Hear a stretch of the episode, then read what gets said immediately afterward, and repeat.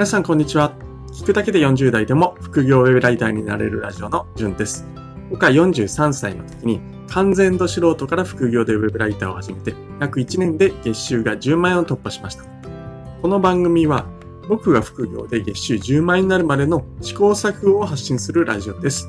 副業ウェブライターに興味のある方はヒントを得られると思いますので、ぜひ聞いてみてください。はい。2021年11月11日木曜日ですね。今日はあれですよね。多分、ポッキーの日ですよね。11月11日。まだまだ根付いてないと思うんですけども、多分、えー、頑張っていくんでしょうね。なんかこの文化にするってすごく難しいみたいで、例えばバレンタインデーって、スタートはなんか1936年だったみたいですよね。で、実際にこう文化として根付くのに、え、40年、50年かかったっていうことです。今、近婚の西野さんがハロウィンに、あの、煙突町のプペル見に行くって頑張って文化にしようとしていますけれども、はい、あの、すごく応援してるんですけども、なかなか大変なんだろうなというふうに思いつつ、あの、ずっと応援していきます。はい。えー、っと、本日のお題ですね、えー、は、昨日に引き続いて、えー、っと、タイトル関連になるんですけども、タイウェブライターが、あるいはブロガーの人がタイトルに迷った時に、えー、ちょっとお役に立てばなというふうに思って、えー、おります。今日のお題は、インスピレーションをもらえる秀逸な映画タイトル20選ということについてお話ししていきたいと思います。この放送はタイトルが思い浮かばないので、例が欲しいとか、そんな人に向けた放送です。聞くとですね、きっとインスピレーションを得て魅力的なタイトルが思い浮かぶようになると思います。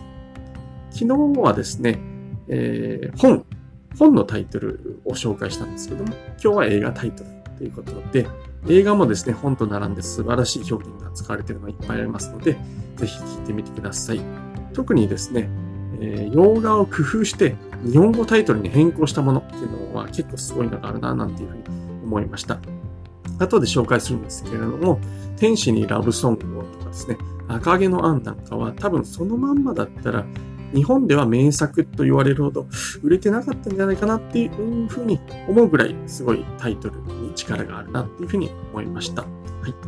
最近はですね、洋画のタイトルそのままカタカナにしているところが多かったりするので残念だななんて思いながら、はい、えー、紹介していきたいと思います。一つ目、えー、戦場のメリークリスマス。はい。えー、これはもう、言わずもがなですよね。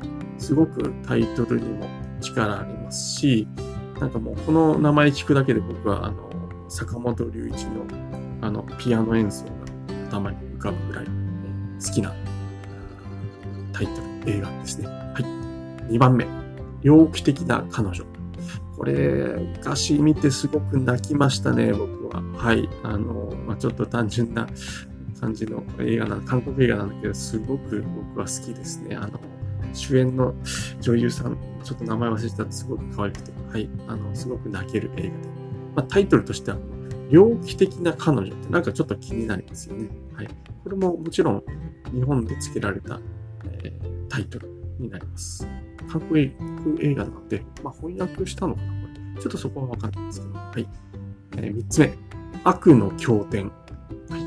なんかこう、まがまがしい感じがするんですけれども、えー、これも話題になったですよね、日本で。あの、AKB4、元 AKB48 の大島優子さんが、はい、コメントされて、えー、すごく話題になってた映画、悪の経典。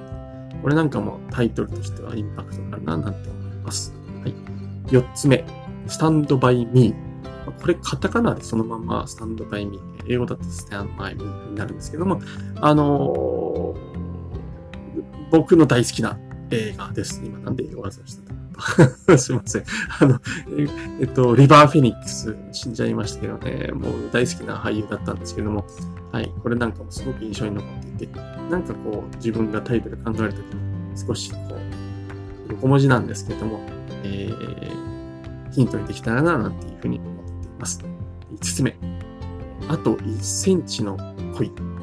まあ、なんかこう、あと1センチ届かないっていうのは、こう、すごく、なんか想像力かき立てますよね、このタイトル。あと1センチの恋。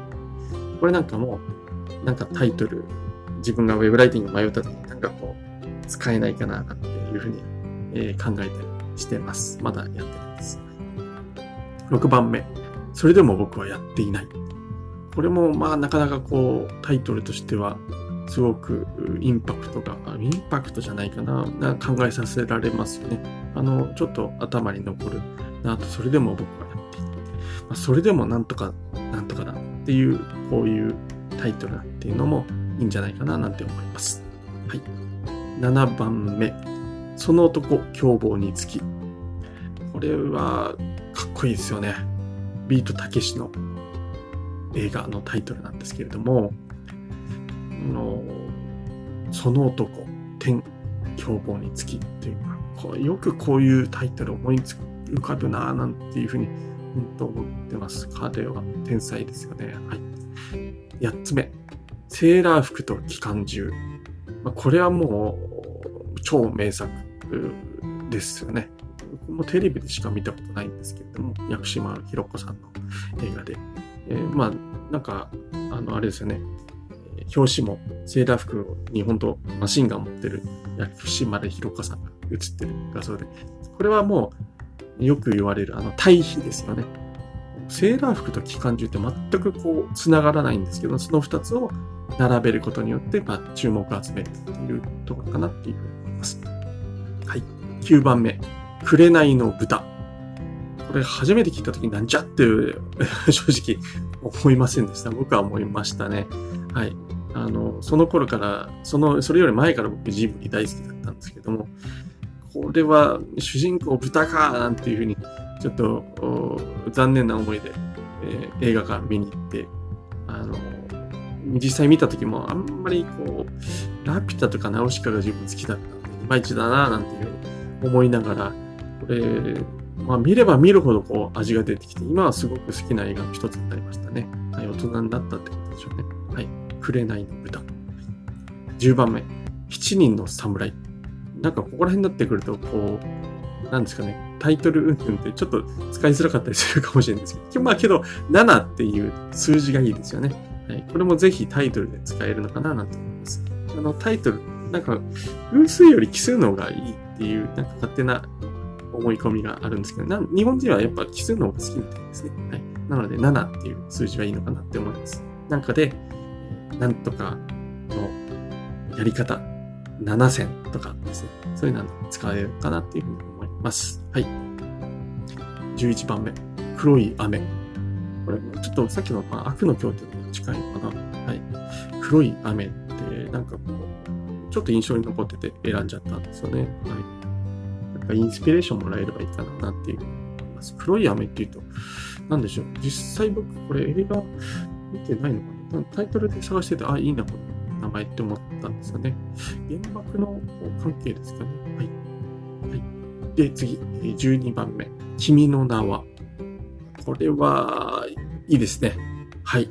あの、アニメにもなったし、昔これ確か古いドラマだったり映画でもあったんじゃなかったでしたっけはい。君の名は。これはまあ、応用ってのは難しいですよね。まあ、これこのまままあ、ただ、はい、なんかのアイディアになるかなと思って選びました。はい。で、13番目からは、これ全部、本来は、えー、日本語、なんていうんですかね、海外映画で、海外の映画からだいぶ離れたタイトルになっていたり、あるいはちょっと、なんですかね、はい。えー、まあ、いずれにしろあの、英語のタイトルも一緒に、えー、お話しします。その時計仕掛けのオレンジ。これなんか、まあちょっと、昔、学生の頃、こう、なんか覚えていて、すごくいいな。なんだ時計仕掛けのオレンジってみたいな。え、確か、キューブリック監督ですね。あ、 Clockwork Orange。まあ、そのままですね。はい。インスピレーション得られたらっていうところなんですけど、ちょっとこれここら辺になってくるとすいません。難しいかもしれないですね。はい。14番目。えー、ティファニーで朝食を。はい。なんとかで朝食をティファニーで朝食。まあ、これもすごくいいタイトルだな、なんていうふうに思ってます。オードリー・ヘップバーン。綺麗ですよね、今見ても。はい、大好きです。15番目。羊たちの沈黙。これは The Silence of the Lambs。